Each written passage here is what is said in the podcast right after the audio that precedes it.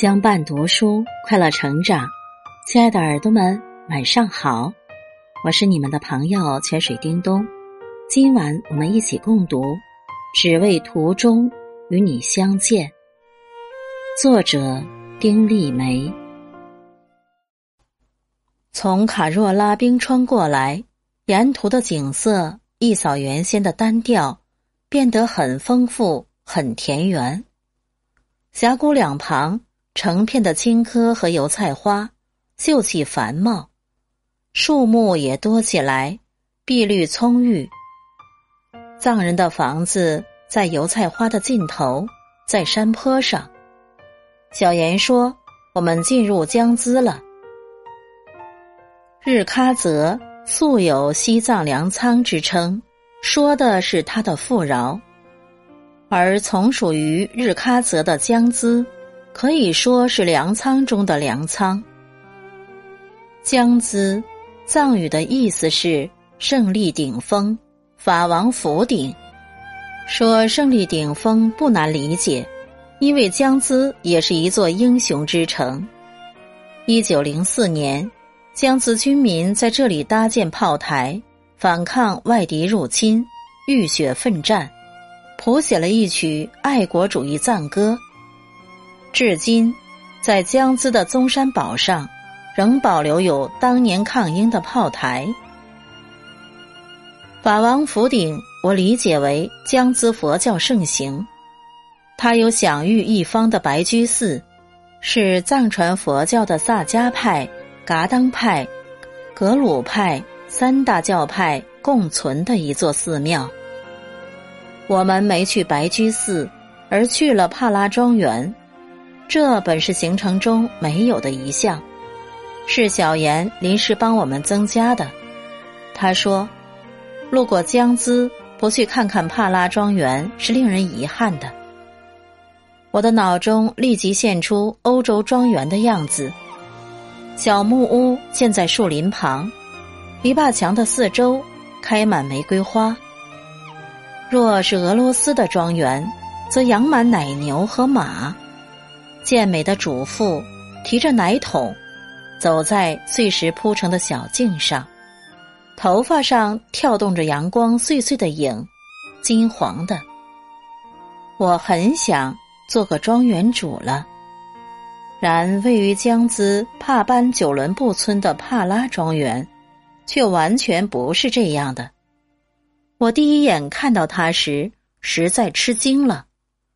这。就是传说中显赫一世的贵族庄园，没有玫瑰花，没有奶牛和马，自然也没有健美的主妇，它只是一堆建筑，看上去陈旧不堪，色彩以白为主，墙是白的，廊檐下挂白横帘，主建筑不过三层，内辟一小间一小间。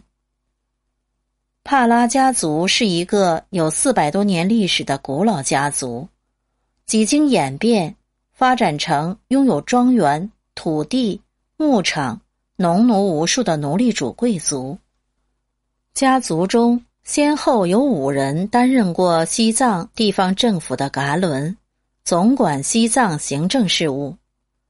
在政教合一的旧西藏，帕拉家族有着很大影响。帕拉庄园现存房屋五十七间，我们进入院内，沿着陡且窄的木楼梯上去参观。一层有马厩、车棚等，二层有酿酒作坊、织毯作坊、厨房、管家卧房、刑具室等。刑具室墙上挂满各种刑具，弯木、割耳、断手、剁脚。抽筋、投水等，手段残忍，无所不及，是奴隶主用来镇压奴隶的。上到三层，有经堂、会客厅、卧室、玩麻将的专用厅等，那是庄园主及其家人的主要活动区。每一间都很袖珍，却大多数装潢考究、雕梁画柱。在一间庄园主的衣帽饰物等的陈列室里，我们见到价值连城的球袄及一些珍珠宝物。现在还很时尚的奢侈品劳力士、欧米茄手表，那时他已经拥有。我在一管乳白色的笛子前停住步，听介绍说，这是一个少女的腿骨做的。它泛着青幽幽的光，让人不寒而栗。天真的少女，她的生命戛然而止在这款笛子上。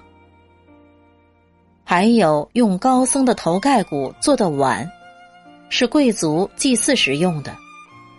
贵族的骄奢可见一斑。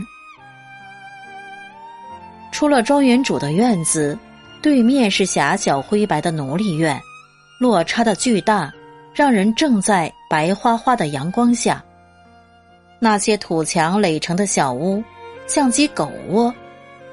我这么个个头娇小的人进去，也得弯了腰。里面一览无余，简单的灶具，还有一床破棉絮之类的东西，胡乱堆放在地上。地上坑坑洼洼，灰土厚积。小言说。当年用一头牛可以换到好几个奴隶的，奴隶的命贱如草芥。一九五九年，最后一个庄园主帕拉旺久参与叛乱，随达赖外逃，据说晚景凄凉。偌大一个家族作鸟兽散，曾经的显赫最终化为尘土。而被他们压迫过的奴隶和农奴，翻身做了主人，拥有了自己的牧场和牛羊。佛教里讲因果报应，谁说这不是呢？